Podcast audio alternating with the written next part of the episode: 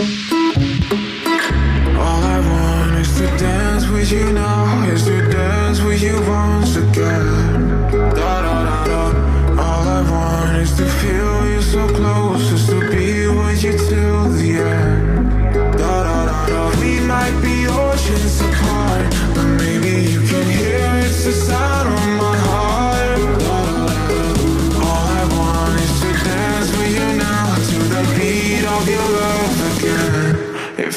Feels like dum dum dum da da da da.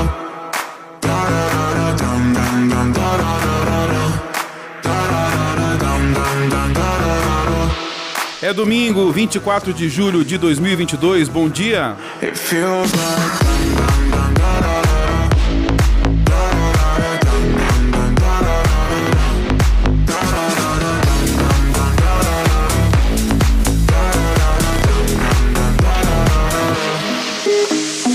Está no ar mais um programa Folha do Litoral na Rádio Mais Massa do Brasil, a sua Rádio Massa FM, transmitindo para Guaratuba, Pontal do Paraná, Paranaguá, Guaraqueçaba, Morretes, Matinhos e Antonina. Muito bom dia para você que nos ouve nas ondas da 103,5, a sua Rádio Massa FM e também no podcast do portal Folha do Litoral News, o principal jornal diário do nosso litoral. Eu sou Paulo Henrique, junto com você todos os domingos, passando a limpo os principais acontecimentos da semana de forma descontraída e com informação de muita qualidade. Amanhã você confere tudo que rolou aqui no programa no podcast do portal Folha do Litoral News em www.folhadolitoral.com.br. Comigo na bancada as comunicadoras Ana Paula Scardi e Séries Martins. Bom dia, Séries! Olá, olá, muito bom dia, Paulo Henrique, bom dia, Ana, e bom dia para você que tá ligadinho aqui junto com a gente no programa Folha do Litoral. Obrigada pelo carinho da sua audiência, feliz domingo, bom dia! Ana Paula, bom dia! Muito bom dia, Paulo Henrique. Bom dia, Séries Martins. Bom dia a todos os ouvintes do programa Folha do Litoral aqui na Rádio Massa, ligadinhos no programa de hoje. Continuem com a gente até o final, que hoje o programa tá super bacana, como sempre, né? É domingo. A minha Rádio é Massa, estamos no ar!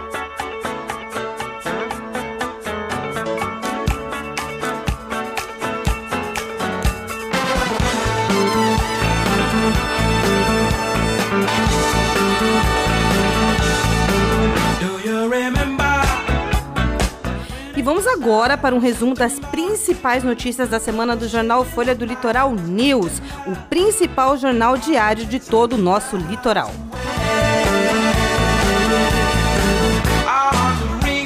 Muito bom dia, Mauro Júnior. Seja bem-vindo novamente à Rádio Massa FM. E fala pra gente, Mauro, quais foram as principais manchetes desta semana no jornal Folha do Litoral News.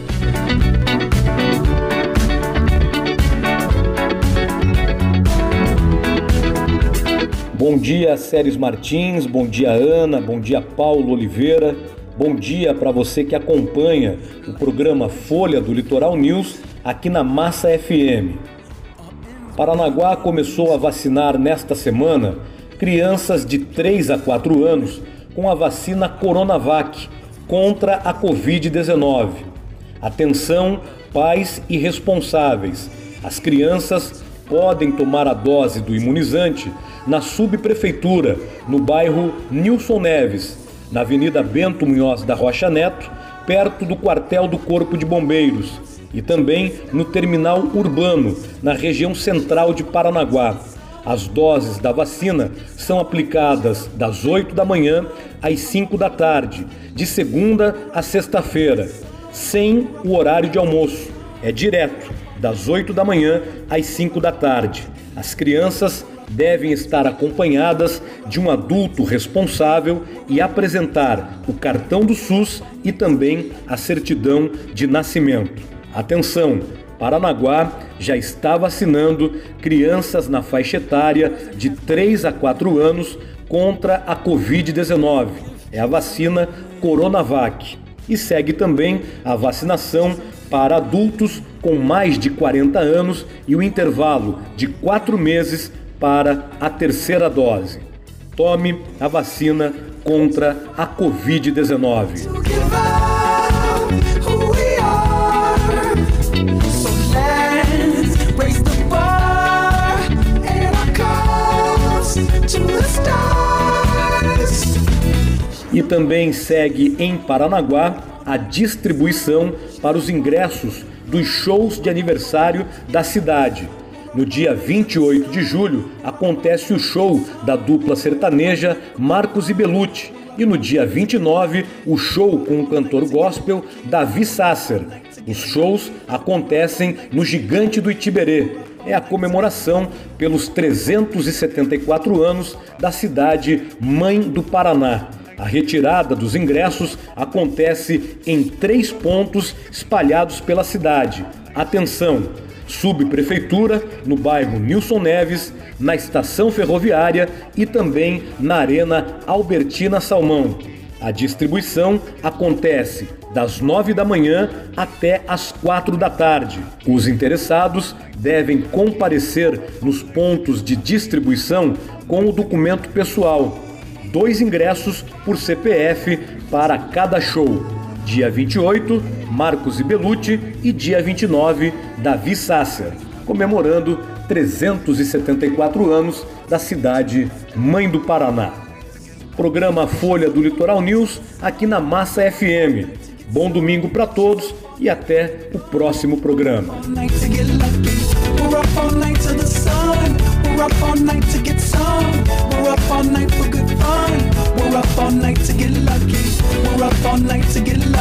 E é isso aí, muito obrigada Mauro Júnior por mais essa participação aqui no programa Folha do Litoral, na Massa FM e até domingo que vem, se Deus quiser. É isso aí, eu volto a lembrar que vocês podem também conferir tudo que rolou aqui no programa no podcast do portal Folha do Litoral News, acessando www.folhadolitoral.com.br. Isso aí, séries, folhadolitoral.com.br. Entra lá e confere tudo que rolou aqui no programa de hoje.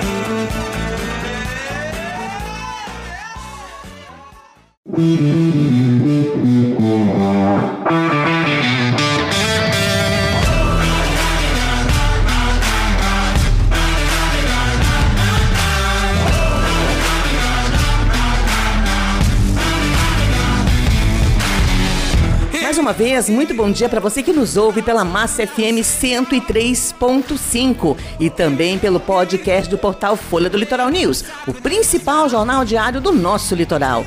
Estamos de volta e vamos seguindo por aqui com o programa Folha do Litoral com a apresentação dele, Paulo Henrique, trazendo para o seu domingão muita informação de qualidade e com muita descontração.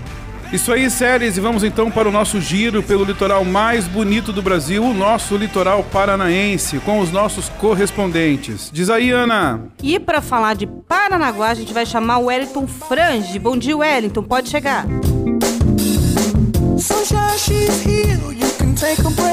Olá Paulo, olá Ana, olá Séries, a todos que acompanham o programa Folha do Litoral na Rádio Massa FM, essa rádio que é campeã de audiência. Sou Wellington Frank traz informações da cidade mãe do estado do Paraná, cidade de Paranaguá. Hoje a minha mensagem é de amizade. Essa semana nós celebramos o Dia do Amigo, uma data muito importante, uma data muito afetiva. A importância da amizade em nossas vidas, a importância das pessoas que fazem a diferença na nossa trajetória de vida, na nossa existência. Sabemos que nós não viemos nesse mundo para vivermos sozinhos. Sim, precisamos uns dos outros e temos uma grande importância na vida dos outros tudo aquilo que você pode contribuir, tudo aquilo que você pode deixar de semente de esperança, de amor, de carinho na vida do próximo. É essa mensagem que eu quero deixar. Celebrar a amizade, celebrar os verdadeiros amigos, celebrar as verdadeiras conexões. Celebrar essa existência que não se faz sozinho, se faz através dos amigos, através de pessoas especiais que deixam um verdadeiro significado em nossas vidas.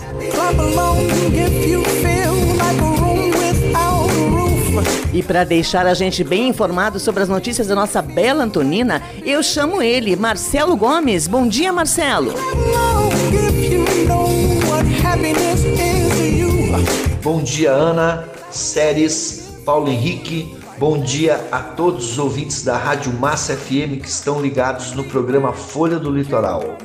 Aqui é Marcelo Gomes e estou falando de Antonina, uma das cidades mais lindas do litoral sul do Brasil. A novidade aqui é que nesta semana aconteceu o 32º Festival do Inverno da Universidade Federal do Paraná, que neste ano voltou a ser realizado de forma presencial. Aconteceram muitas atividades de formação e belos espetáculos, mas vamos dar destaque a dois. A linda apresentação da Filarmônica Orquestra Show, que mais uma vez emocionou a comunidade, e a peça Ilíada de Homero, Canto 20 e Canto 1, apresentada por Daniel Dantas e Letícia Sabatella cuja apresentação encantou os antoninenses. Acesse www.antoninaturismo.com.br e veja mais notícias de Antonina. Me despeço com um grande abraço e convido a todos os amigos.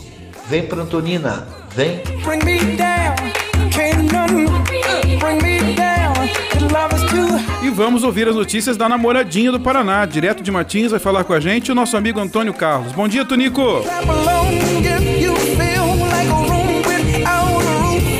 Bom dia, Ana. Bom dia, Séries. Paulinho, bom dia. Bom dia a todos os ouvintes da Massa FM. Prazer enorme estar aqui mais uma vez com vocês, curtindo o programa Folha do Litoral e também trazendo aqui as informações de Matinhos. E quero começar o dia hoje falando sobre o Prefim 2022, então, para todos aí que tem algum tipo de, de débito é, fiscal no município, tá aí uma grande oportunidade aí de, de, de fazer um, o nosso Prefim, o Programa de Recuperação Fiscal de Impostos Municipais. É, são os últimos dias, eles se encerram no dia 29 já do, de, deste mês, 29 de julho, é o último prazo, programa que já está vigente aí desde janeiro, desde o começo do ano, né?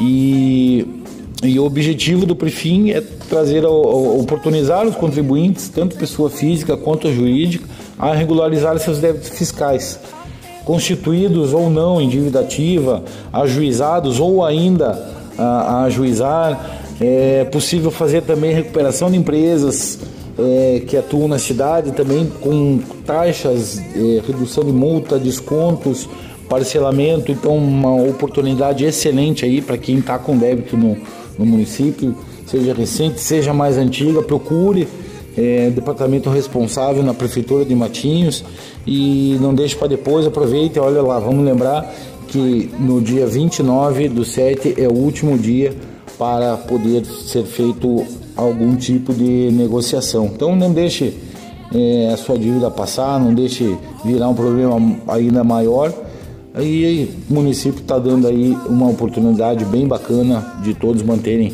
a sua vida fiscal municipal em dia. Então aproveitem lá o Prefim 2022, procure a prefeitura até o dia 29 do 7.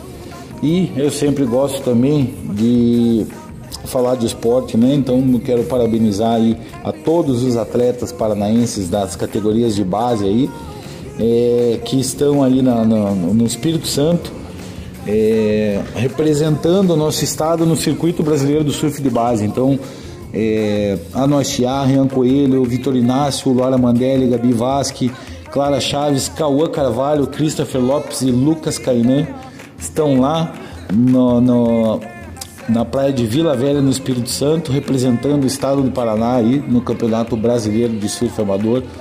É, a competição que começou no dia 22 e se encerra hoje. Ainda não temos os resultados e os ganhadores, mas desde sempre desejamos a todos os nossos atletas futuras futuros promissores daí do surf paranaense, do surf matinhense, do surf do litoral. É uma boa sorte a todos e vamos ver quem vai trazer um caneco para casa. Quero desejar aqui um ótimo domingo a todos vocês, uma excelente semana e até semana que vem. Um abraço a todos.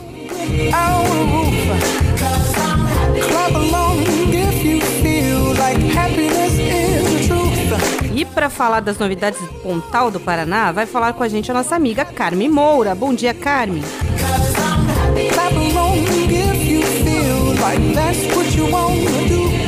Bom dia, Ana. Bom dia, Séries. Bom dia, Paulinho. E bom dia a todos os nossos ouvintes. Hoje eu quero contar para vocês que nós tivemos o Festival Gastronômico em Pontal do Paraná, terminando hoje. Foi um sucesso.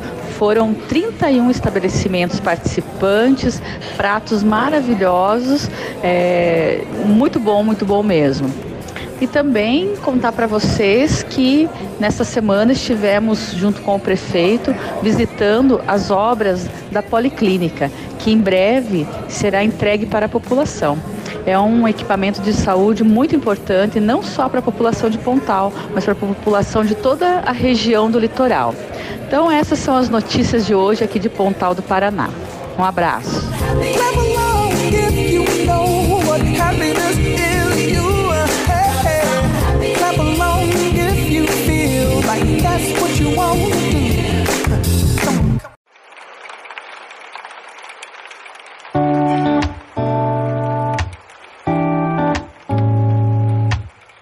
When my head is full of questions and the sky is full of rain.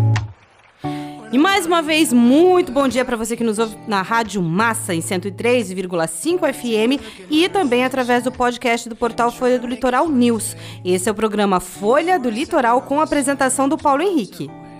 E vamos ao nosso quadro Folha Responde de hoje. Diz aí, séries. Bom, Paulo Henrique, a participação de hoje vem do bairro Porto de Cima, na cidade de Morretes, da ouvinte Patrícia da Silva. Ela diz o seguinte: Paulo Henrique, essa semana nós vimos o absurdo caso do médico que estuprou uma paciente grávida. Eu gostaria que o programa falasse um pouco sobre como as mulheres devem procurar seus direitos caso se sintam de alguma forma desrespeitadas por algum profissional médico. Nós sabemos que a sociedade é machista e, na maioria das vezes, nós mulheres temos medos de denunciar, pois nossa palavra sempre é colocada em dúvida em relação a um profissional homem. Não tenho uma pergunta em si, mas gostaria que vocês falassem disso como uma forma de prevenção a todas as mulheres que ouvem o programa. Muito obrigada. É, e essa é mais uma participação dos nossos ouvintes aqui no quadro Folha Responde, sobre um tema que com certeza indignou aí todos os brasileiros, né? Inclusive eu falei sobre isso na coluna do jornal Folha do Litoral essa semana, na sexta-feira, sobre a alegação do advogado do médico pedindo a desconsideração do vídeo como prova, porque ele foi feito sem autorização. Parece brincadeira, né? Só faltava essa, a vítima ter que pedir permissão do estuprador para filmar o crime para poder provar que está falando a verdade. É realmente às vezes dá vergonha de ser brasileiro. Mas aí, Ana, quem vai responder a pergunta da ouvinte de hoje?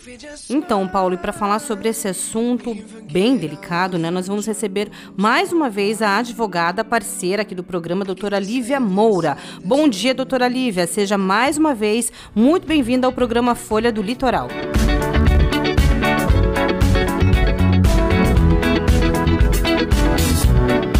Bom dia, Paulo. Bom dia, Séries. Bom dia, Ana. Bom dia a todos os ouvintes. Hoje, não respondendo, mas dialogando com uma colocação muito oportuna feita por uma ouvinte, para dialogarmos sobre o machismo na sociedade e a prevenção das mulheres. Bom, como é de conhecimento de todos, o caso do anestesista que estuprou a parturiente ganhou a mídia e despertou um assunto que precisa ser discutido, que é a condição de vulnerabilidade da mulher na sociedade. Estamos em pleno século XXI e ainda hoje parece que vivemos, enquanto mulheres, em uma condição de submissão social de gênero, própria dos séculos passados.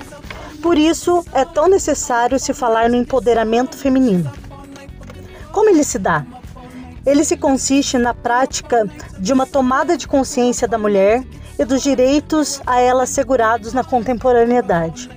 Assim, todo empoderamento se dá pelo conhecimento procurar informações de como proceder em casos de violência, seja ela física, psíquica ou discriminatória. Nossa sociedade é arraigada em um machismo estrutural. que é naturalizado por tradições. Por exemplo, piadinhas machistas. Quando um homem vê ser pai de menina, se fala agora não é mais consumidor, mas fornecedor. Quando se vê uma mulher dirigindo, mulher no volante, perigo constante. Ou seja, isso é um tipo de naturalização da estrutura machista, que só vamos conseguir desconstruir com a educação dos filhos pautada na igualdade de gênero e respeito. Quanto às formas de prevenção. Se você sofreu violência doméstica, seja ela física ou psíquica, procure a delegacia da mulher e faça a denúncia. Se você sofreu violência discriminatória, te diminuindo por ser mulher, procure um advogado e entre com uma ação contra o ofensor. Se você já sofreu violência sexual, procure a polícia e o Ministério Público e faça uma denúncia. O empoderamento está na condição de deixar o medo e exercer seu direito. Mulher não tem que se dar ao respeito, porque o respeito já é direito dela.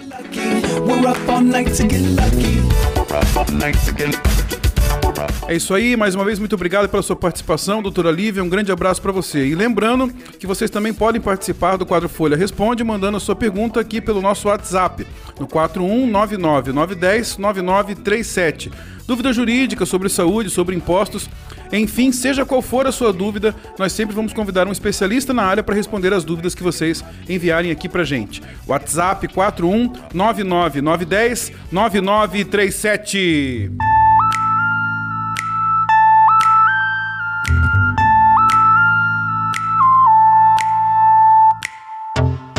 O meio ambiente é o local onde se desenvolve a vida na Terra, ou seja, é a natureza com todos os seres vivos e não vivos que nela habitam e interagem. Em resumo, o meio ambiente engloba todos os elementos vivos e não vivos que estão relacionados com a vida na Terra. É tudo aquilo que nos cerca, como água, o solo, a vegetação, o clima, os animais, os seres humanos, dentre muitos outros. Os termos preservação e conservação ambiental são constantemente confundidos, porém, cada um deles possui um significado e objetivo diferentes. A preservação ambiental é a proteção sem a intervenção humana significa a natureza intocável, sem a presença do homem e sem considerar o valor utilitário e econômico que possa ter.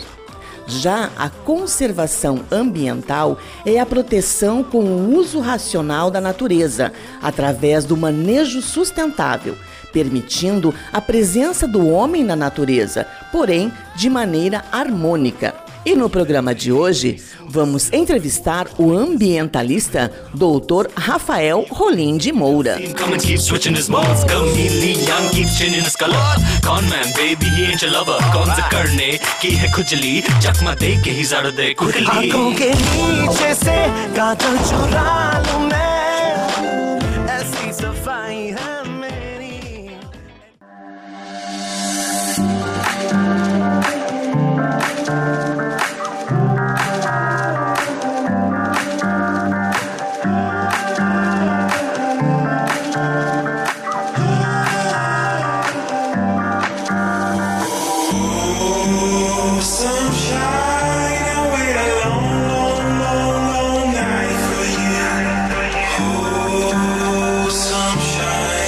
Mais uma vez, muito bom dia para você que nos ouve aqui nas ondas da 103.5, a sua Rádio Massa FM. Estamos de volta com o programa Folha do Litoral, com a apresentação de Paulo Henrique para a Massa FM e também para o podcast do portal Folha do Litoral News, o principal jornal diário do nosso litoral.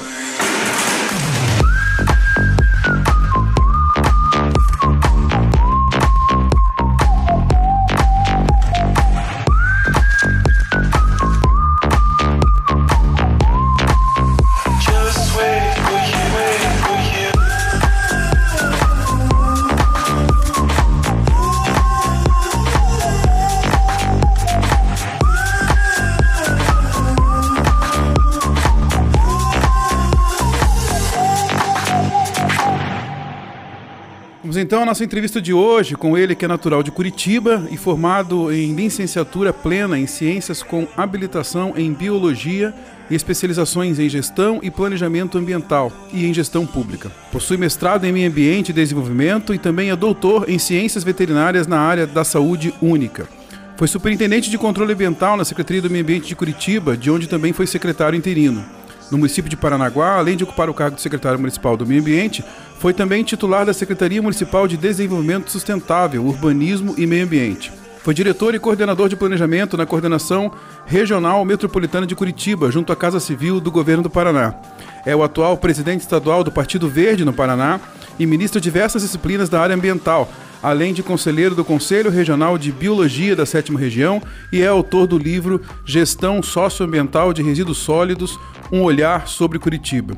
O nosso entrevistado de hoje é o esposo da Marta, pai da Ana Rafaela, o filho do seu Ubirajara da Dona Rosângela, o ambientalista, professor Dr. Rafael Rolim de Moura. Muito bom dia, Rafael. Nós estamos muito felizes em te receber aqui no programa. Eu tenho um carinho muito especial por você. Nós somos secretários juntos aqui na cidade de Paranaguá. Você é uma pessoa muito generosa, com quem eu aprendi muito profissionalmente e hoje tenho a honra de te receber aqui no programa para falarmos sobre esse tema tão importante para a nossa região, que é o meio ambiente. Seja muito bem-vindo à Rádio Massa FM e ao portal Folha do Litoral News. Bom dia.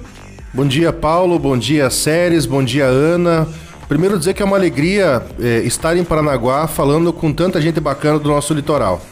É uma alegria porque aqui passei alguns anos da minha vida é, trabalhando como secretário de Meio Ambiente e Urbanismo, mas desde criança, com três meses de idade, já frequentava o litoral. Os meus avós construíram uma casa ali em Matinhos, então acompanhei é, já estou com 41 anos, né? Acompanhei um bom tempo desse desenvolvimento. Quantos anos? 41. Tá estragadinho, né? e então, enfim, acompanha um bom tempo, tenho um carinho pelo nosso litoral. E, e, inclusive, né, toda, toda, toda semana desço até o nosso litoral, poder dar aula aqui no, no, no Exupar para os nossos queridos alunos. É, enfim, é uma alegria estar aqui. Muito obrigado pelo convite. Nós é que agradecemos. Bom dia, professor. Vou chamar de professor primeiramente porque o professor Rafael foi meu professor no curso de comunicação social. Nossa senhora. Você envergonhou o entrevistado. né? É coxa branca, sofredor. Já tivemos dias melhores, né, professor? Mas enfim, vou começar a minha pergunta aqui sobre a sua trajetória, como eu sempre faço com todos os nossos entrevistados. Sobre a tua trajetória de vida, como foi a escolha pelo meio ambiente, por esse tema, enfim. Fala, conta um pouco da sua trajetória pra gente, professor. Bom, a minha ligação com o meio ambiente veio muito do meu avô, né? Eu até os 15 anos morei com os meus avós e meu avô, que veio lá de São Borges, lá do Rio Grande do Sul, na fronteira com o Uruguai, ele sempre gostava muito de meio ambiente, gostava de identificar passarinho, de plantar, sempre mudas novas na, na, na casa dele. E ali eu já criei essa minha ligação com a questão ambiental. E quando eu fui fazer vestibular, eu tinha dúvida, eu fazia geologia ou faria biologia. E aí escolhi pela biologia e aí me apaixonei de vez, né? Porque, enfim, é um curso que eu, que eu desde pequeno me considero um, um mini biólogo, né? E aí na faculdade me deparei com tanto de informação nova, com tanto de, de, informação interessante que a questão ambiental nos traz. E, e junto com a questão ambiental também a questão de lecionar. Então já na faculdade eu integrei o grupo que formou o primeiro cursinho pré-vestibular chamado Em Ação, que é um cursinho pré-vestibular gratuito e comunitário que a, que a Federal tem até hoje. Então comecei a dar aula e ali também me encantei pelo, por lecionar. Né? Minha mãe foi professora da rede municipal de Curitiba, né? se aposentou da rede, trabalhava dois períodos, então eu consegui unir a questão ambiental e a questão também de, de dar aula. Né? Quando você fazia essa, essa, essas aulas, dava essas aulas no cursinho no cursinho vestibular era voluntário, você disse, né? Voluntário. Você já militava politicamente? Já pertencia a algum partido ou não? Ou era mais uma. Aí aconteceu tudo meio que ao mesmo tempo, porque eu, dentro da universidade, comecei a perceber que tinha eleição de centro acadêmico, tinha, que tinha eleição de DCE. E aí, jovem, eu se A mosquinha já tinha mordido. Então. Exatamente. Então. Aí deu aquela mordida da mosquinha, comecei a disputar o centro acadêmico de biologia. É, primeira eleição, né, ganhamos, o nosso grupo ganhou a eleição. Aí no DCE perdi quase todas, né? As eleições que eu disputei. E aí eu morava numa rua ali no centro de Curitiba, chamada Ermelino de Leão. É, para quem conhece bem o centro de Curitiba, a Rua do Gato Preto, né? Que é um Parnanguara, entendeu? É um Isso, Parnanguara. é, exatamente. E você viu como a minha ligação com o Paranaguá, ela é umbilical mesmo. E aí, a duas quadras da minha casa, tinha a sede do Partido Verde. E um dia eu passando ali na sede, já ouvia muito sobre Gabeira, Sirquis, Mink. Um dia eu entrei, comecei a conversar com o pessoal que estava lá e me enfilei no partido. E aí eles pensaram assim, poxa, tem um garoto fazendo biologia, disputando a eleição do, do centro acadêmico, é vizinho nosso, ah, joga a chave com ele. Se tocava alarme de madrugada, o Rafael dá um jeito pra gente. Vixe. E minha vida virou isso. Então eu tocava alarme de madrugada, era meu telefone que tocava, eu subia das casas de casa, desligava o alarme, abria o partido, comecei a fazer cafezinho no partido, limpar banheiro, fazer de tudo. E isso foi em 2004. Aí já veio a eleição de prefeito em 2004 mesmo, e aí em 2005 eu já entrei na executiva estadual do partido, e aí eu já tinha sido picado pela mosquinha e não saí mais da, da questão política. Mas eu percebi, e aí o meu interesse muito forte na política, que as gestões públicas tinha muita gente, eh, fazendo uma analogia ao nosso litoral, tinha muito cabeça de bagre fazendo política. Muita gente sem formação nenhuma, ocupando o cargo sem ter o mínimo de conhecimento. E naquela época, por certas dificuldades de, de conciliar tempo, trabalho, o curso na Federal era integral, eu acabei trancando o curso. E aí no partido falava assim, Rafael, você não pode trancar o curso, volta pro curso, porque uma hora o PV vai ocupar alguns espaços de poder e a gente precisa indicar pessoas qualificadas. Voltei a fazer o curso e aí, enfim, segui todos esses trabalhos acadêmicos aí que o, que o Paulo acabou narrando aí a, a- a todos, né? E encontrei no PV o meu lugar. Então, como a Ana brincou, né? Eu sou coxa branca, né? Alguns falam que isso é defeito, eu acho que isso é É virtude. porque a cor do time é verde? Se é. fosse vermelho, você também torceria? Eu, inclusive, tinha uma camiseta, né? Sou tão coxa branca que até meu partido é verde. E o Aladim era nosso vereador na época em É, Curitiba, então ele juntou tudo, útil ao agradável, né? É, como o, o Coxa é o meu, meu time, né? Não consigo torcer por outro time.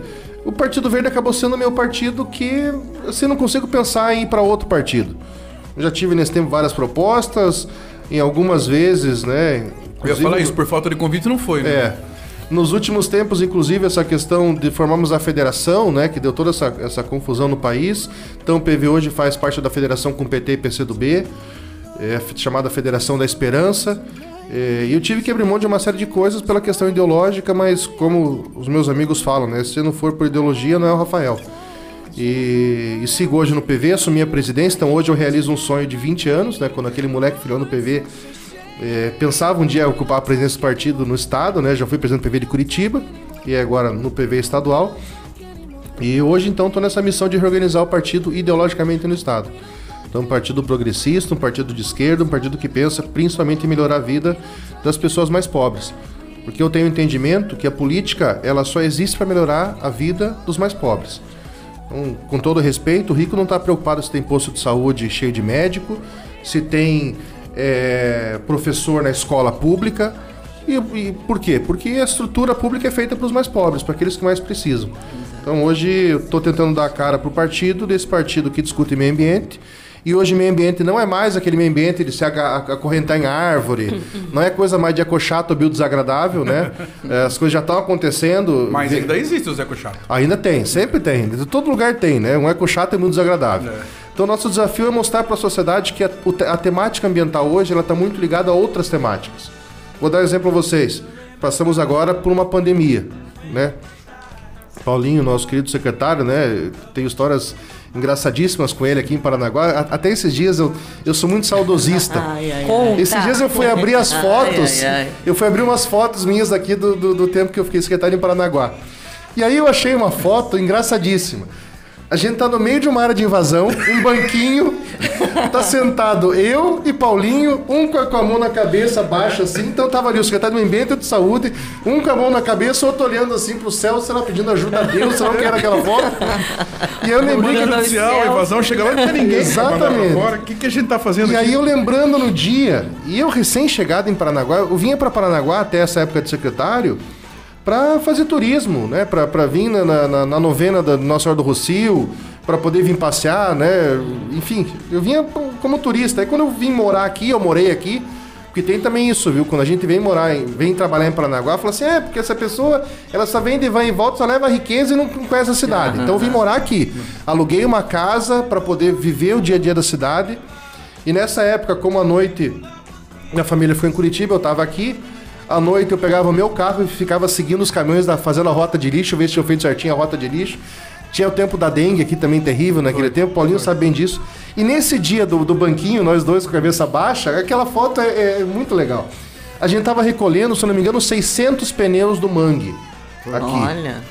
Num único imóvel. né? Num único imóvel. O negócio, eu quando eu li aquilo, aquilo foi o retrato da nossa desolação naquela hora. Porque o mangue é uma área muito sensível, é o berço é, é, de toda a zoologia praticamente, né? O mangue é a base do, do, do, do- do- nosso ecossistema. Então tinha ali 600 pneus e não era só questão ambiental, era também a questão ambiental. Mas tinha pneu que podia é, servir de reservatório para o mosquito da dengue. Dengue, né? Ou seja, podia voltar uma, uma, uma epidemia que Paranaguá já teve no passado. Paranaguá já teve cólera, já teve dengue, por mau cuidado com água, com lixo. É, então, pessoas ali numa área irregular que, que traziam risco para a saúde delas. Então, a questão ambiental ela E está muito. braba porque a gente tava prendendo os pneus, lembra Exatamente, disso? Todo queria- mundo e queriam xingar a gente ainda. Então, as pessoas estavam em risco de vida, a sua saúde estava em risco, não era só a questão ambiental. E também numa maré alta, ou coisa parecida, o pouquinho que a pessoa tinha ia se perder. Então, a gente tem um problema muito grave hoje de fazer essa conciliação meio ambiente e desenvolvimento. Não tem como não desenvolver. O que a gente tem que ver é fazer os pactos necessários para continuar desenvolvendo, mas também respeitando a questão ambiental. Vide a nossa pandemia. Por um desequilíbrio ambiental na China, você vê, lá na China, lá longe, o mundo parou dois anos e meio praticamente. A gente com esse medo, se volta, se não volta, se é Omicron, E se é... queira Deus que não pare mais, né? Pois é, Volta ó. a parar. Olha a confusão, olha a confusão que, que, que virou o país, por quê? Por um desequilíbrio ambiental. Então, ou nós passamos a entender o meio ambiente como questão para nossa sobrevivência e parar um pouquinho desse antropocentrismo, né? Achar que nós somos o centro do mundo. É. Não, a Terra, ela tá aqui há bilhões de anos conosco ou sem nosco. Então, se a gente sumir tudo morto com qualquer pandemia, a Terra vai continuar. Vão vir outros seres, né? As descobertas da NASA agora, que a gente não é nada. É, é isso. né? Dentro do universo, a gente acabou não sendo nada. Então a minha paixão pela gestão pública é isso, a gente deixa legado.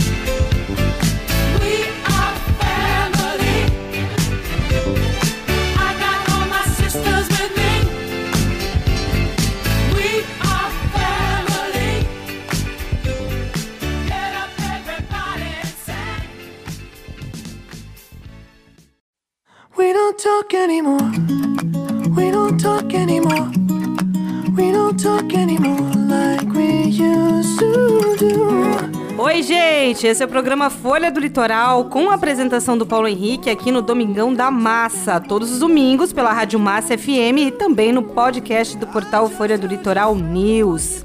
E hoje o nosso programa está muito interessante com a participação do ambientalista, doutor, professor Rafael Rolim de Moura. After Bom dia, Rafael. É uma satisfação tê-lo aqui. Eu não vou te chamar de professor, porque você não foi meu professor, Mas mas... também, né, sério? Só se ele desse na época de Dom Pedro, você era professor, né? Quando ele nasceu, você já era formado, sério. Pô, não avacalha também. Mas é porque eu não vou te chamar de professor, tá? ah, mas a gente trabalhou junto, eu tive a oportunidade e o prazer, a satisfação de estar junto com o Rafael, se não me engano, em duas ou três feiras de meio ambiente aqui em Paranaguá, no Aeroparque, né? Muito bacana mesmo. Então eu tenho uma satisfação em estar com você aqui hoje. Seja muito bem-vindo ao nosso programa. E, Rafael, todo mundo que te conhece um pouco mais, teve ou tem o prazer de conviver com você, sabe o quanto você é apaixonado pelo meio ambiente em seus diversos âmbitos. É uma paixão da sua vida, não é mesmo? E a política partidária? Quando ela entrou de fato na sua vida e quando você descobriu que poderia navegar também por esses mares afora? Pois é, Séries. Primeiro, agradecer a você, porque nós realizamos aqui duas semanas do meio ambiente, você participou ativamente das duas, né, com muito carinho, com muita competência.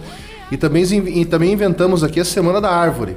E Você Aham. também encarou esse desafio, então foi, foram, foram boas lembranças aqui do nossa, da nossa cidade mãe de todos os paranaenses. Bom, a, a- questão política, ela veio, como eu já falei, de, de ver muita gente, com todo o respeito, muita gente ruim fazendo gestão pública. Mas quando você estava lá, desculpa cortar a tua pergunta, Sérgio. Quando você estava lá no ensino médio, você já, já sentia que você tinha veia para isso? Era uma coisa que você queria desde a infância? Ou você foi se envolvendo por, por enxergar é, é, é, essa escassez de gente séria na política? Eu sempre fui um xarope com desigualdade. Então eu olhava assim, caramba, por que, que eu tenho é, tanta coisa boa, né? Eu consigo fazer três refeições por dia, né? Os meus avós conseguiram construir uma, uma casinha pré-fabricada na praia, é, e eu tenho um amigo que não tem isso. Né? Eu, eu olhava na escola e eu questionava assim, por que, que um- aquele rapaz tem um tênis tal e, e isso já me deixava intrigado. Falei, caramba, o mundo é muito desigual. Aí via televisão, você via gente passando fome. E aquilo me incomodava. E, até eu- minha família falou assim, Rafa, mas a vida é assim, não se preocupe, né? E eu, eu não, não entendia que aquilo era certo. Minha mãe, quando dava aula, e, e algumas vezes ela me levava junto para pra, as aulas dela, eu lembro, ela deu aula num colégio chamado Antônio Pietruzzi, em Curitiba, lá no Tatuquara. Um colégio bem distante. Na época, isso há, há 30 anos, eu tinha 10 anos, 12 anos. Eu Não precisa mentir a idade é. também, continua na- na linha de pensamento, é. É, e aí a gente chegava na escola dela e tinha muita criança que ia pra escola para comer porque não tinha comida em casa. Exato. Eu via ela comprando material para poder fazer ação com as crianças do bolso dela de professora. Pra... Eu, eu olhava aquilo e falei, caramba, o negócio tá errado. E aí quando a gente vai crescendo, a gente vai vendo por que, que as coisas estão erradas, né? Por que, que o mundo é desigual? E aí, pode ser utopia, pode ser uma loucura, mas eu falei, caramba, tem que ter algum meio da gente fazer, nem que seja um pouquinho para poder melhorar a sociedade. E aí virou uma, uma paixão. E aí quando eu encontro um partido que casa com as questões ambientais, não que... o- E, e olha, vamos ser muito sinceros aqui, né? O, o Partido Verde não é perfeito. É, porque os partidos têm porta Nenhum é, aberta. né, Nenhum partido Nenhum é. é. E quando você vê um cara defendendo um partido é, até a morte, isso é uma besteira. É uma besteira. Por quê? Porque o partido ele é feito de pessoas. O partido tem porta aberta. Então entra gente boa, mas também entra pilantra. Assim como com a, com a devida vênia, doutor Paulinho, a gente tem esse negócio, a, a gente tem, tem nas igrejas gente ruim. A gente tem na nossa família gente ruim. Exato, todo todo lugar, lugar. todo Todo lugar lugar. tem gente boa e gente ruim. Então os partidos também são assim. Então, no meu partido já passaram também pessoas boas e passaram ruins. E todos os partidos são assim. Então, quando você vê alguém defendendo é, com muita ênfase alguma coisa, né?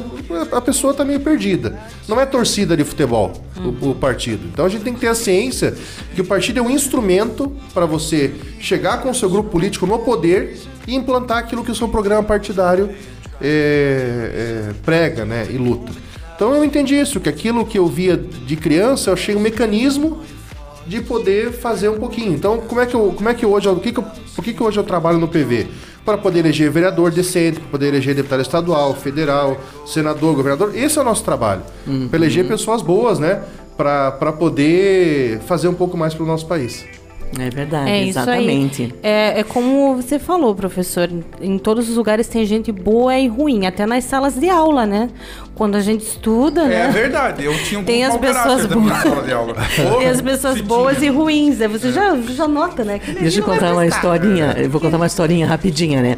Ah, eu, minha- eu tenho uma neta que tem, tem 13 anos e ela tinha uns 6, 7 anos e ela um dia me perguntou: Vá, mas por que, que tem pessoas tão ruins e pessoas tão boas? Eu falei: Pois é, tem pessoas ruins e tão boas.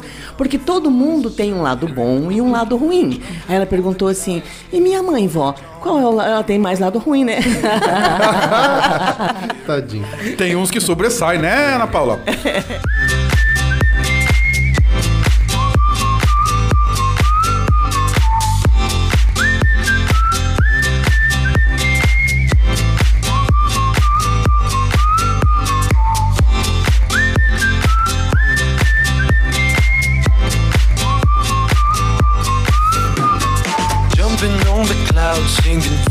dawn, ripping all your lost, cleaning all your thoughts. Here it go again. Jumping on the clouds, singing for the dawn, ripping all your lost, cleaning all your thoughts. Here it go again.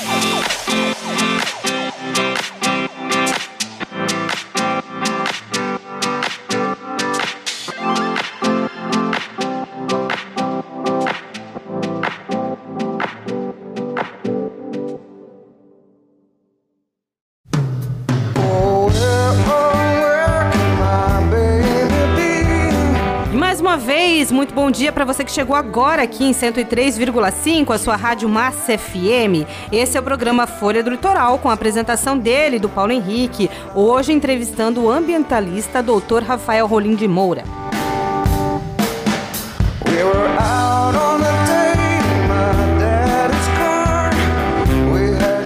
Rafael, a pergunta agora é minha. A tua atuação, o teu engajamento com o meio ambiente levou a você escrever um livro, né, sobre gestão socioambiental de resíduos sólidos. Eu queria que você falasse um pouco mais pra gente, para os nossos ouvintes, sobre essa sua obra. Bacana, Paulo. Então, é- essa história é, é- é bem bacana porque quando eu, eu fui fazendo minhas pós-graduações, daí depois as, as- as especializações, o mestrado, qual que foi o meu desafio? Eu vi assim que a academia, né, esse mundo do- das universidades, elas têm muitas propostas, mas elas pouco se aproximavam da gestão pública. Então o que, que eu pensei? Falei, caramba, eu preciso fazer do meu mestrado uma ponte entre a academia e a gestão pública, entre, o, entre a vida real, né? É, e aí esse meu livro veio nesse trabalho. Então quando eu realizei meu mestrado, eu paralelamente à minha, à minha dissertação, eu já fui fazendo um trabalho com a questão do livro, porque eu sempre gostei de lixo, né? Eu sou lixeiro, adoro trabalhar com essa área, né? E, bom, vídeos, as centenas de pneus que nós tiramos de lá, né, Paulo? É, e aí, então, eu, paralelamente à dissertação, resolvi escrever o livro para trazer um estudo concreto, né? Então, o que, que a academia fala, o que, que a gente faz na prática. E aí, logicamente, como Curitiba acaba sendo uma referência para o país, eu utilizei, no- no- naquele tempo, eu estava superintendente em Curitiba, né, da questão ambiental. Então eu aproveitei fazer essa ponte e aí consegui escrever esse livro e né, lançamos ele na, na pandemia, uma pena porque ele não pôde fazer presencial, a gente tinha que fazer uma... Vamos ver se na segunda edição a gente faz um lançamento aqui em Paranaguá. Você pelo menos inclusive. trouxe o livro para apresentar a bancada Trouxe, aqui? trouxe, já tá ah, aqui. bom, que bom. E- Se não trouxe, vai sair buscar agora. E, então a questão do livro foi essa, foi juntar a questão acadêmica com a questão da, da prática, né? E aí, enfim, deixar um legadinho. Inclusive, professor, eu gostaria de agradecer aqui no ar, porque foi por sua causa que eu sei como uma cooperativa de catadores funciona hoje. Que o professor levou na sala de aula um pessoal lá do Valadares, da Ilha dos Valadares, aqui de Paranaguá, e aí explicou direitinho, eles explicaram direitinho como que funciona desde a parte, né, do... Nossa, é, É. bem legal mesmo. Nas separação. feiras Bem a gente tem oportunidade. Esse ano o pessoal do, do Valadares estava na Feira do Meio Ambiente e eles trouxeram muita coisa, brinquedo, jogo de boliche. E aí fizeram campanhas para que as crianças das escolas fossem. Daí teve até uma escola do Valadares, uma escola particular, que ficou tão bonito, sabe? As crianças fizeram aquela fila tudo de amarelinho até a barraquinha da Associação de Catadores, cada uma com a sua sacolinha na mão, que juntaram o lixo para levar na, na, na, na feira do meio ambiente, né? Então essa conscientização foi assim super bacana e você sabe muito bem disso que a feira é uma coisa maravilhosa, né, Rafael? E Paranaguá tem, um, tem uma diversidade na questão da gestão de resíduos por causa das ilhas, ilhas e comunidades eh, pesqueiras. Então Curitiba é tudo seco. Aí os municípios para cima da serra, para poder fazer o recolhimento, a, a máxima de dor de cabeça é quando tem muito morro na cidade, coloca uma caçamba na beira do morro e a gente consegue recolher o lixo. Agora aqui não. Se tem maré baixa, por exemplo, a recolher o lixo da Ilha do Mel, você não consegue trazer na chata.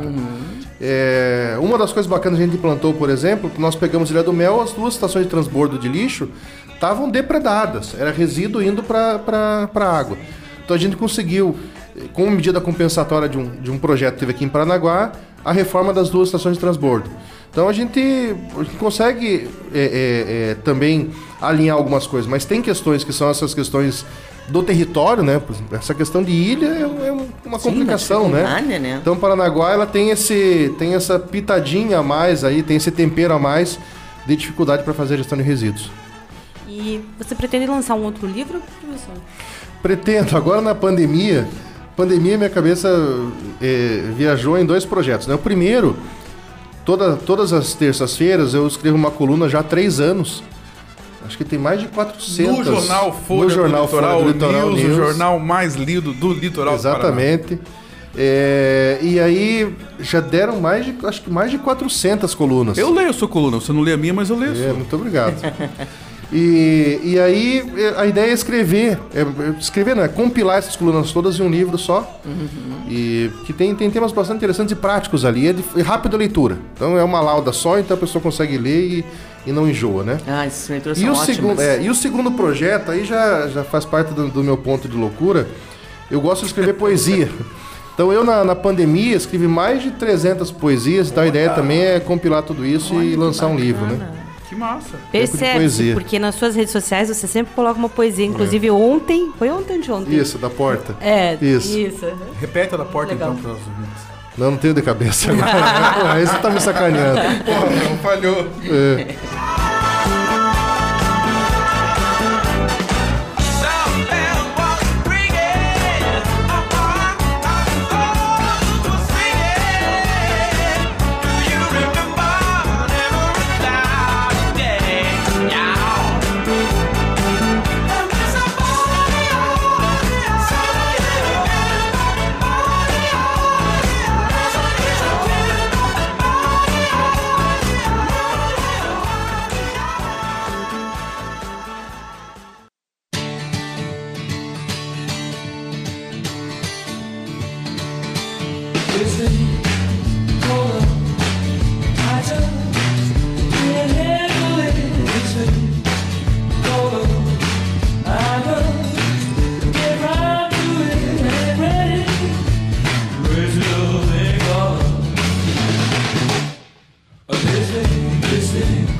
Mais uma vez, muito bom dia para você que nos ouve aqui nas ondas da 103.5, a sua Rádio Massa FM. Estamos de volta com o programa Folha do Litoral, com a apresentação de Paulo Henrique para a Massa FM e também para o podcast do portal Folha do Litoral News, o principal jornal diário do nosso litoral. É isso aí, lembrando que amanhã você pode ouvir tudo o que rolou aqui no programa em www.folhadolitoral.com.br.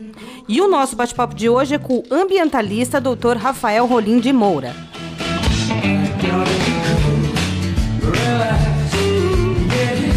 Rafael, agora vamos polemizar um pouquinho aqui o nosso bate-papo. Eu queria que você contasse um pouco pra gente sobre os perrengues que você já deve ter passado por defender um ideal e muitas vezes parecer que está indo contra o progresso. Fala pra gente num geral sobre isso, não precisa citar nenhum partido, nenhum nome, mas conta um pouco pra gente como é militar e defender as causas ambientais nos dias de hoje. Olha, o primeiro nós já citamos, que é o, o emblemático, foi meu primeiro aqui em Paranaguá, dos 600 pneus na beira do mangue, né? Aquilo foi chocante.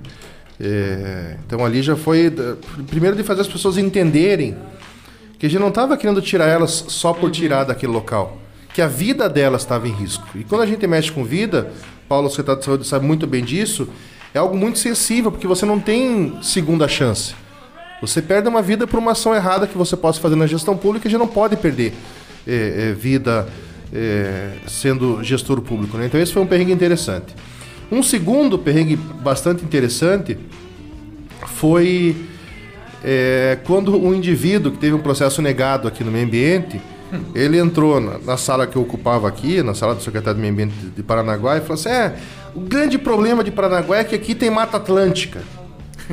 Poxa, aí quando ele falou aquilo, eu falei, caramba, o grande problema de Paranaguá é que tem Mata Atlântica, talvez a maior riqueza de Paranaguá seja a Mata Atlântica.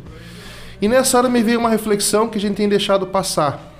A reflexão do quanto de grana que dá ter Mata Atlântica. Nós temos um projeto hoje muito interessante, SPVS, Fundação Boticário, que comanda o chamado Grande Reserva Mata Atlântica. Até indico, né, quem está nos ouvindo aqui na Massa FM e na Folha do Litoral News, que acessem depois lá no Google, lá digita Grande Reserva Mata Atlântica. É um projeto maravilhoso, porque essa área que vai do sul de São Paulo, passa por, por- pelo Paraná e até o norte de Santa Catarina, do litoral, né? Eles estão envolvendo toda a comunidade para poder fazer a Mata Atlântica dar dinheiro. Então, ecoturismo, a questão cultural. A gente pega Paranaguá, a nossa cidade é um negócio inacreditável, né? A beleza, por exemplo, da rua Sinimbu. É uma beleza. Eu, eu dei palestra esses dias na, na, na, na OAB, tem um evento da OAB aqui de Paranaguá, e eu fiquei mais feliz ainda, além de estar na OAB, num, num evento bastante significativo. Eh, Eles me deram um quadro da Igreja São Benedito. Olha que lindo. E aquilo tá na minha sala, porque eu acho belíssima. Primeira história, né, da igreja matriz, depois a igreja das pessoas mais pobres, a igreja São Benedito, da ligação delas, daquele, da- daquelas pedras que estão na igreja, na, na- na- na Conselheiro Sinimbu. Aí ali pertinho tem a nossa fontinha, a primeira grande obra de saneamento do Paraná, onde os navios chegavam até ali para poder ter água limpa. E aquelas pedras da fontinha, inclusive nós reformamos a fontinha que a gente chegou, estava cheio de barro em cima, limpamos a fontinha para as pedras aparecerem. Eram pedras usadas como peso dos navios negreiros. Então tem uma história linda aquele local. É, então, olha o, o- o- o potencial turístico é, e ambiental que tem o nosso município. A rua, é, a rua é, da praia é um negócio belíssimo. Né? Um nascer do sol, um pôr do sol. É, ali onde começou, onde foi o primeiro. Primeiro ali onde começa a porto. nossa festa lá, o banho de mar a fantasia. Banho de mar à Termina, fantasia. Ali, termina, né? Termina. Ali é onde, onde começou o Porto de Paranaguá, o nosso pujante Dom Pedro II hoje. É, e aí, muitas Para pessoas. todos os lados que se olha em Paranaguá, você acha uma beleza diferente. Até quero fazer esse destaque aqui. Isso. Essa semana, Paranaguá completa mais um ano de aniversário, no dia 29 de julho. Então aqui a nossa sincera homenagem à mãe, cidade mãe do Paraná. Aqui eu nasci, aqui eu enterrei meu umbigo e quero trabalhar e quero passar a minha velhice também nessa cidade que a gente ama. A gente viaja pelo Brasil inteiro, principalmente como dirigente partidário, mas a gente sempre está em Paranaguá. Nossa relação, tanto profissional, quanto familiar, quanto de amigos, está sempre em Paranaguá. Então fica aqui registrado também a nossa sincera homenagem a essa cidade que é tão bela, né, tão sofrida, né, de gente sofrida, mas que para onde você olha, como diz você, Rafael, a gente acha uma beleza encantadora diferente. Paranaguá aconchega a todos, né? Os que são da É terra e os que não são também. Porque eu não nasci aqui, mas eu sou de coração Paranaguá, amo essa cidade. Parabéns, Paranaguá, pelo seu aniversário. É, eu sou suspeita pra falar. Eu sou paranaguara, nascida, criada, sou bagrinha mesmo. Não, eu, posso falar mal, mas eu não deixo ninguém falar mal. Vede. Vede. Só não casei com Paranaguara. Lemarde. Com. Aí o azar, nesse caso, o azar foi dele. Que já é Paranaguara. De coração, já é. E aí, fechando essa, essa questão de- de- da- das belezas de Paranaguá, ainda tem gente que acha que, que, que Ilha do Mel pertence a Pontal do Paraná. Quer dizer, Ilha do Mel é Paranaguara. E, com todo respeito a Pontal, meus amigos aí pontalenses, o trajeto mais bonito para chegar na Ilha do Mel é saindo de Paranaguá. É uma beleza essa sede de Paranaguá, e você passa ali na Cutinga, dá um tchau pros índios e tal. É um negócio maravilhoso. E sobre a Ilha do Mel também, Paulinho, só pra você, você também eh, ficar com um pouco de inveja, e contar um segredo agora aqui para vocês aqui. Na Ilha do Mel, eu fui fabricado. Olha. É. E na Ilha do Mel, eu fui fabricar minha filha. Então eu tenho uma ligação com esse O solo programa também. é de manhã, professor. A gente não pode falar sobre essas É, coisas. A faixa do horário não permite. Então, a, a nossa cidade é- não é um problema ter a Mata Atlântica. É talvez a maior riqueza de Paranaguá junto com a sua questão cultural. Esses dias eu estava comentando, eu também dou aula na faculdade em Curitiba, e aí os alunos eh, devem ter visto, sei lá, minha rede social, devem deve ter visto, sei lá, que eu, que eu tive por aqui, perguntar ah, como é que é Paranaguá e tal. Eu falei, olha, a gente não sabe, quando a gente tá só em Curitiba, a importância que Paranaguá teve pro nosso litoral e pro nosso estado todo. Aí eu dei um exemplo pra eles, eu falei, Alexandra, conhece a Alexandra? Aí um outro conhecia tal, eu falei, Alexandra foi o primeiro povoado italiano do nosso estado. Aí os italianos chegaram a Alexandra, alguns se adaptaram bem, outros não, subiram a serra e formaram daí Colombo, Santa Felicidade. Então a gente só come polenta final de semana, que é tradicional em Curitiba, polenta e frango lá em Santa Felicidade, porque Falta teve Alexandra. Alexandra. Então vejam como o Paranaguá é algo que está é algo intrínseco da vida de todo mundo. É, não tem ninguém que não, que não, não, não tenha, é, pelo menos na, na grande Curitiba, é, pelo menos passado por Paranaguá. Quer dizer, é um negócio. Então, essa, esse perrengue que eu passei, eu fiquei irritado na hora, mas me trouxe muita reflexão, porque depois eu fui pro embate das ideias e convenci o indivíduo que, que, que a gente só tem beleza aqui. É, é, foi um perrengue bastante emblemático por toda essa reflexão que me gerou, né? Então Pois é. um patrimônio. Eu sempre bato nessa tecla, né, professor, de que as pessoas, o grande mal do ser humano é a falta de informação em determinados assuntos, né? A gente tem que sempre estar atento a tudo, a, a tudo que a gente tem ao nosso redor, né? Informação é tudo. E aí você critica sem saber exatamente aquilo que está a, a realidade do problema, o que é realmente, né? Então eu acho que a gente continua batendo nessa tecla, que o ser humano precisa se informar, né? Tem que ter informação. Informação é tudo. É isso. É o que a gente leva de mais importante nessa vida, né, professor? Perfeito.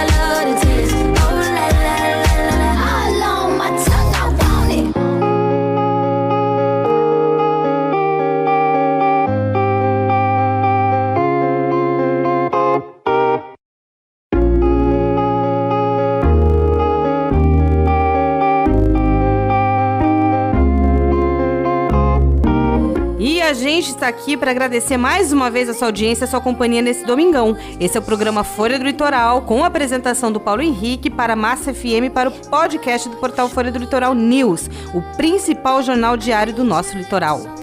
E o nosso bate-papo de hoje é com o ambientalista Dr. Rafael Rolim de Moura.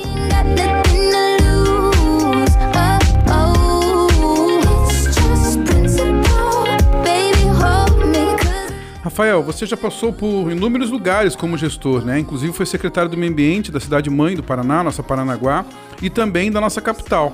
Dois polos aí bastante diferentes. Conta pra gente quais foram as suas principais realizações nesses cargos e os projetos que você idealizou e conseguiu concretizar como secretário de Meio Ambiente.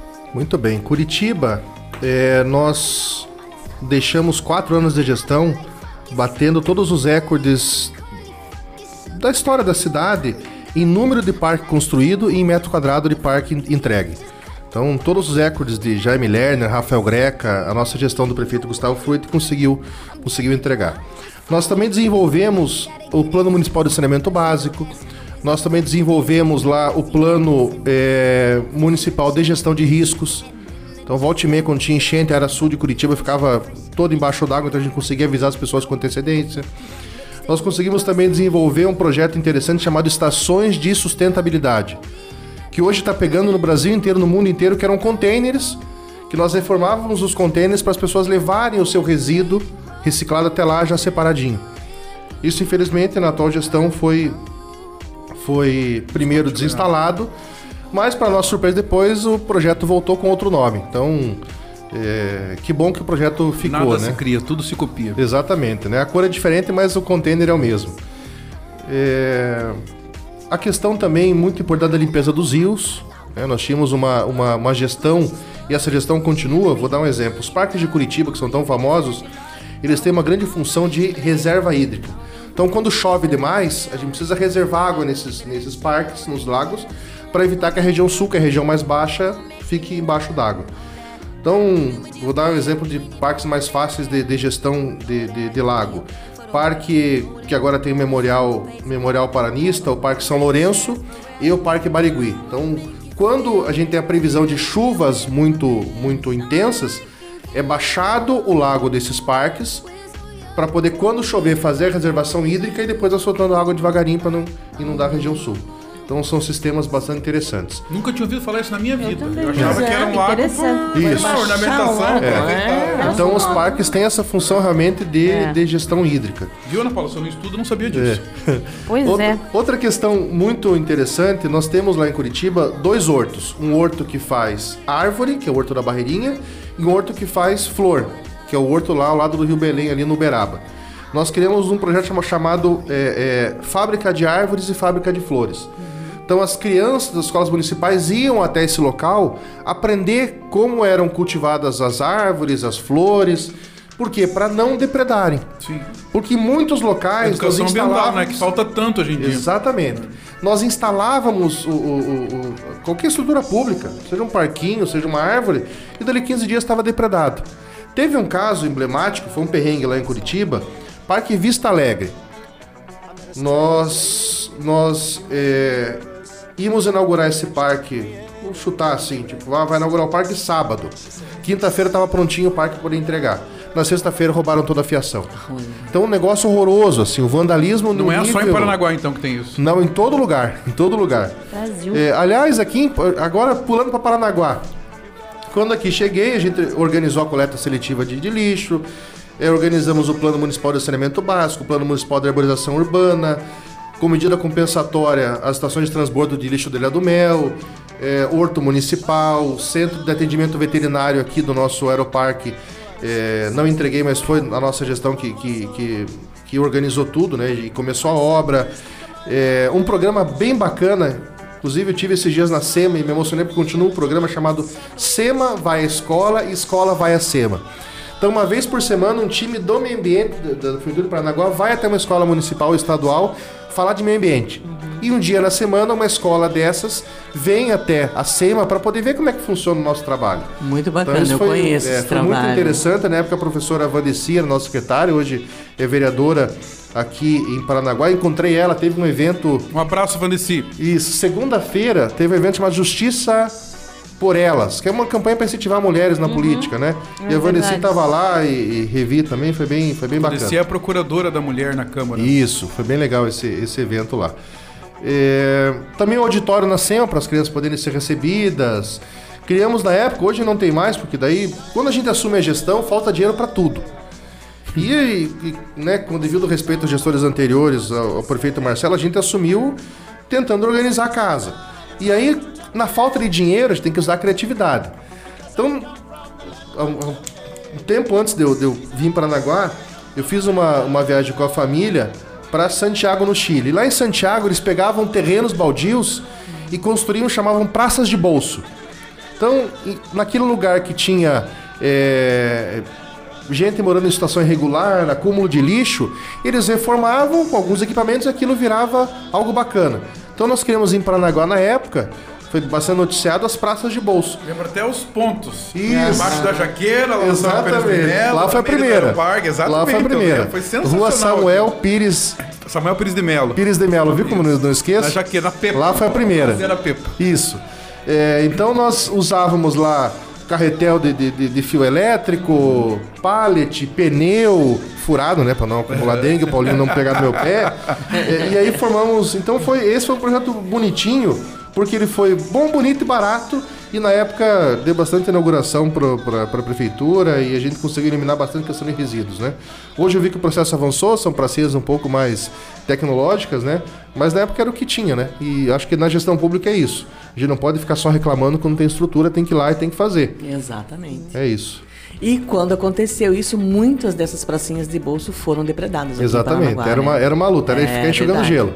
É verdade, infelizmente, né? Continua, né? Os campinhos, as pessoas ganham, e mas não cuidam, enfim. É revoltante. Esse assunto, isso é pauta para um programa Outro inteiro. programa. É verdade. E é isso aí, gente. Este é o programa Folha do Litoral, com a apresentação de Paulo Henrique para a Massa FM e também para o podcast do portal Folha do Litoral News. Hoje recebendo o ambientalista Dr. Rafael Rolim de Moura.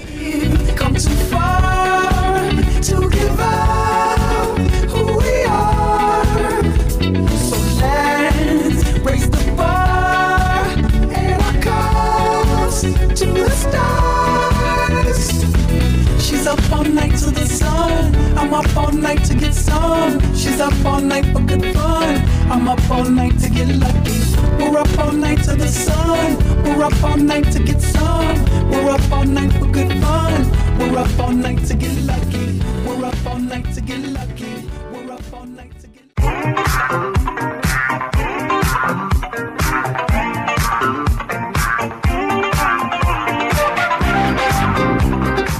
Para você que nos ouve nas ondas da 103,5, a sua rádio Massa FM e também através do podcast do portal Folha do Litoral News.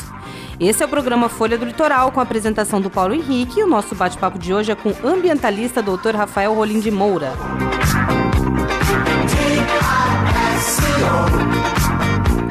Rafael, assim como eu e todos aqui, A gente sabe que você é um apaixonado por todo o nosso litoral paranaense. Você sempre tem que tem a oportunidade de deixar isso muito claro nas entrevistas, enfim. Eu queria que você falasse um pouco para os nossos ouvintes sobre o que você sonha para o nosso litoral daqui para frente. Eu costumo sempre repetir todos os programas que o nosso litoral é o litoral mais bonito do Brasil. Então, seja como agente político, como gestor ambientalista, como munícipe, como turista, enfim, qual o seu sonho para o nosso litoral? Olha, o primeiro sonho que eu, que eu, que eu sempre penso na questão do nosso litoral é que o povo que aqui mora tenha qualidade de vida e, e tenha muito orgulho daquilo que, que a gente tem. Eu vejo que às vezes a gente fala muito mal da nossa terra e a gente não devia fazer isso. É, a gente tem que valorizar a nossa terra, valorizar a nossa cultura. Todas as nossas cidades do litoral têm uma importância tremenda, tem é, é, lugares belíssimos para visitar. Às vezes a gente, a gente acaba conhecendo depois de velho, né? Eu, eu tenho até uma vergonha, eu tenho, né, eu vou falar, né, Paulo? Eu tenho 41 anos, né? Tô meio acabado, bem como você já falou, né? é pois é. Mas não custa repetir É. também, não tem Mas problema. tá com cabelo ainda, professor. É né? verdade, é, Paulinho tem uma Eu vantagem. implante, ela que nasceu feia, nunca mais você consegue. É. e aí eu fui conhecer há, há menos de 5 ou 6 anos, é, ali aqui, passando, se eu fui falar agora já, já me fugiu o nome da região. Ali em Guaratuba, mas no- na parte de, mais próxima de Matinhos, onde tem ostra. A prainha. Ah, sim. Cabaraquara. Cabaraquara. Antes de atravessar, E né? são restaurantes sensacionais em É Cabaraquara. verdade. Ostra, que já me falaram que japonês vem aqui comer porque são as melhores ostras do mundo estão aqui. É, e ve- veja, a gente não conhece, não valoriza. A ostra aqui do Medeiros, né, que é mais próximo aqui de Paranaguá. Então a gente tem tanta região bacana. Então o meu sonho é que a gente primeiro consiga desenvolver mais esse espírito de orgulho das nossas, das nossas belezas do nosso litoral e que a gente consiga conciliar. Porque também, certa vez eu ouvi de uma promotora aqui em Paranaguá e ela tinha toda a razão. Quando você fala não para tudo, você ao mesmo tempo fala sim para tudo. Porque o poder público não tem hoje estrutura para poder fiscalizar tudo Exato. a qualquer momento. Então a gente precisa fazer uma conciliação, a gente precisa sentar à mesa poder público, órgãos de fiscalização e poder também empreendedor do nosso litoral e fazer algumas pactuações. Esses dias também, eh, estudando um pouco mais o nosso território, tem muita área nova de invasão. Ou seja, Todo ano ocupando- aumenta, né? E todo ano aumenta, toda hora uma área diferente, uma área nova. Por quê? Porque a gente não está conseguindo dizer, olha, em tal região eu posso construir casa, em tal região eu não posso construir. Então, como não tem poder de fiscalização eh, e, e os orçamentos cada vez mais apertados, né? Eh, então a gente precisa fazer essa grande pactuação para desenvolver o litoral ao mesmo tempo discutir as questões de, de preservação e conservação. E essa questão tem avançado muito, tá aí prova disso a questão da ponte de Guaratuba, que finalmente sai do papel, a engorda da praia de Matinhos, que também quantos anos não se investiu no nosso litoral, como está sendo investido agora. Então é a prova do que você está falando de que existe sim a possibilidade de harmonização entre o meio ambiente e o desenvolvimento. Né? E isso a gente tem falado muito aqui no programa, né, com vários dos nossos entrevistados, dessa união, porque é o litoral do Paraná. Né? Nós somos sete municípios que representam o grande litoral do estado do Paraná, né?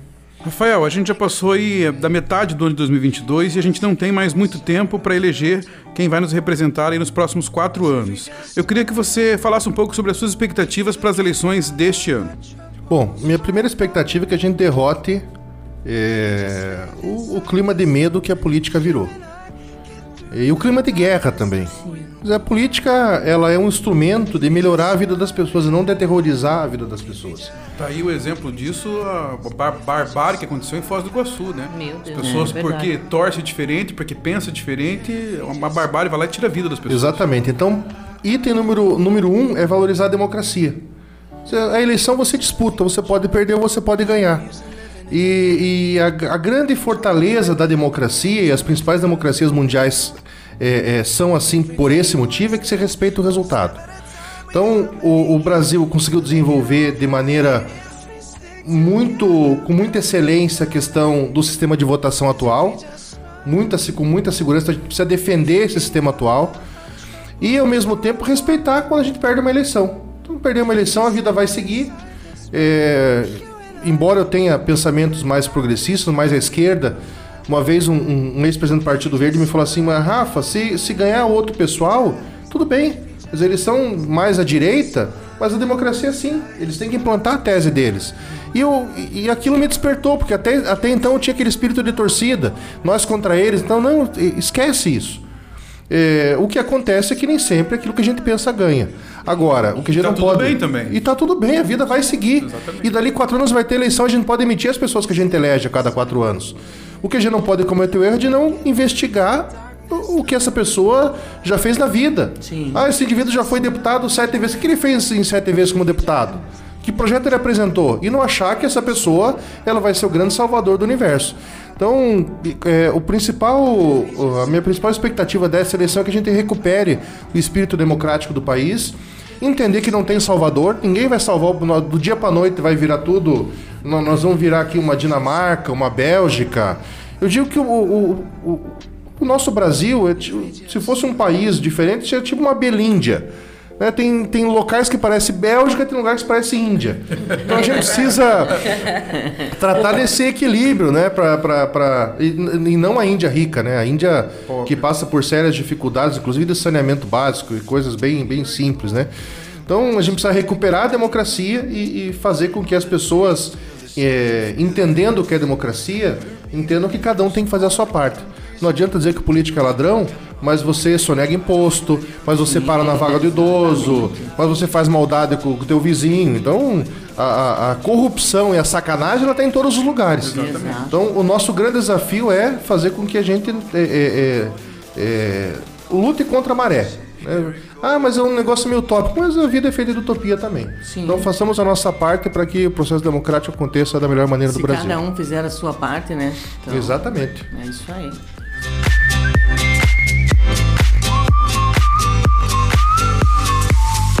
Here we go again, back to beginning. Another day, still the same feeling. We're bigger than, stronger than prisons. Take another way and try to find your reason. Jumping on the clouds, singing for the dawn. Ripping all your lost, killing all your thoughts. Here we go again. Jumping on the clouds, singing for the dawn. Ripping all your lost, killing all your thoughts. Here we go again.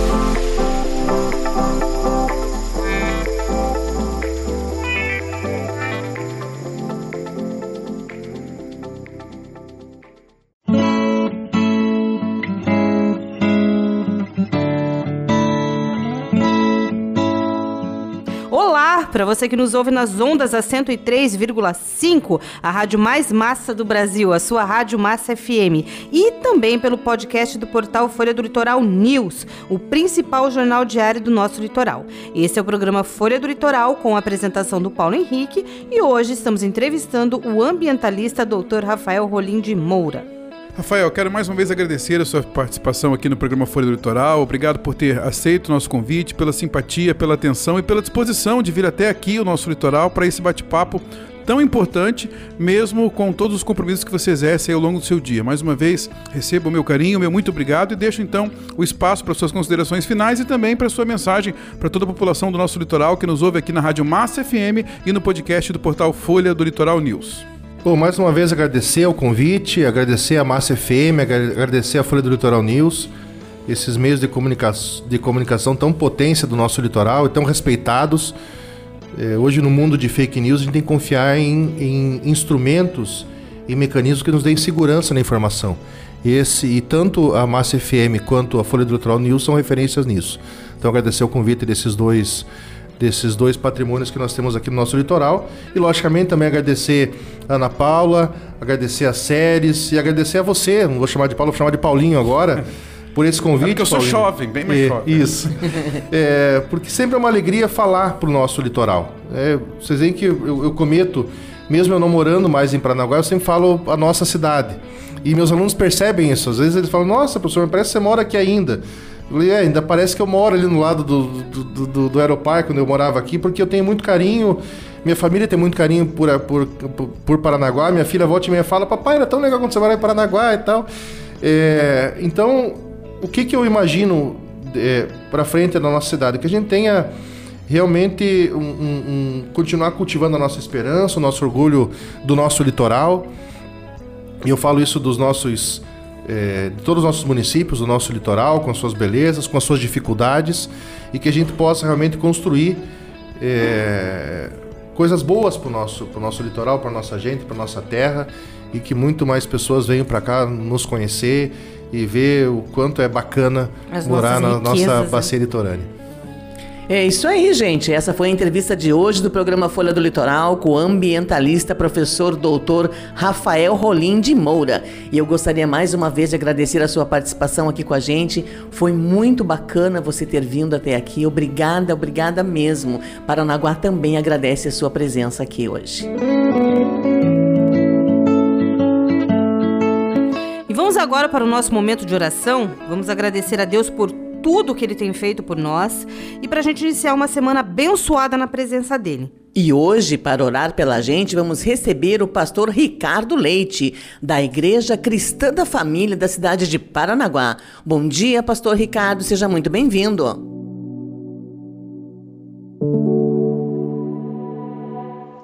Bom dia, Paulo Henrique, bom dia, Séries e Ana, e aos ouvintes do programa Folha do Litoral, aqui na Rádio Massa FM.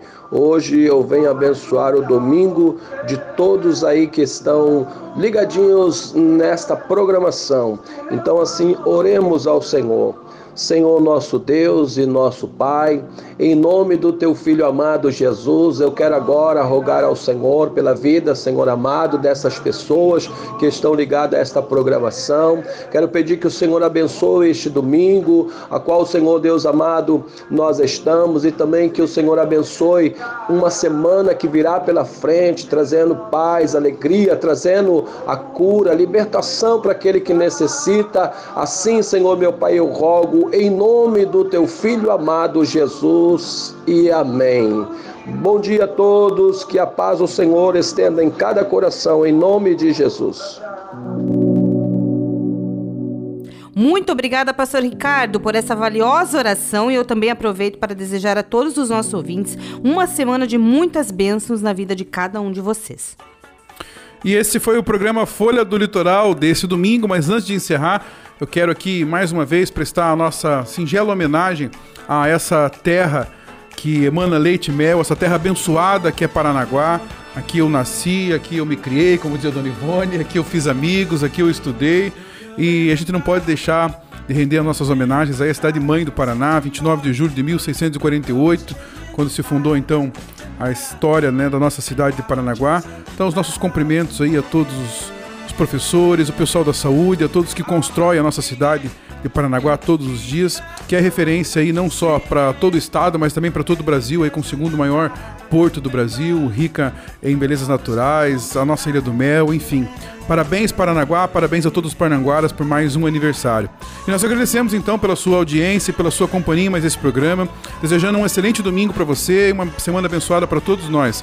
Lembrando que se Deus quiser, nós estaremos juntos novamente no próximo domingo a partir das 10 horas da manhã na Massa FM em 103,5 e também no podcast do portal Folha do Litoral News, o principal jornal diário do nosso litoral, que você acessa em www.folhadolitoral.com.br. Tchau, Ana! Tchau, tchau, Paulo Henrique. Tchau, Séries Martins. E eu também aproveito o espaço para desejar à nossa querida Paranaguá um feliz aniversário pelos seus 374 anos. É uma jovem senhora Paranaguá, não é mesmo?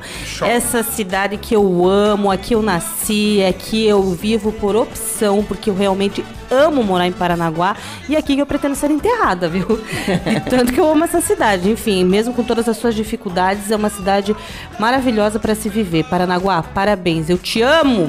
Você veja, 364 anos, quase a mesma idade das séries, né, Ana Paula? Falta pouco. Tchau, Séries Martins! Exatamente, me, me encho de orgulho de ter quase a idade da nossa cidade mãe do estado do Paraná, nossos 374 anos. E eu quero pedir para nossa mãezinha, mãezinha Nossa Senhora do Rocio, que é padroeira do estado do Paraná, que ela cubra Paranaguá com o seu manto sagrado e abençoe todos nós paranaguarenses Parnanguaras, Parnanguaras de nascimento, de coração, a todo esse nosso povo maravilhoso. Que Nossa Senhora do Rocio abençoe cada um de nós e abençoe Paranaguá pelo seu aniversário. Um beijo grande no coração de cada um de vocês. Obrigada pela sua audiência, pelo seu carinho. Até domingo que vem. Bom dia. Feliz domingo, pessoal. Parabéns, Paranaguá. Minha rádio é massa. Tchau, pessoal. Tchau.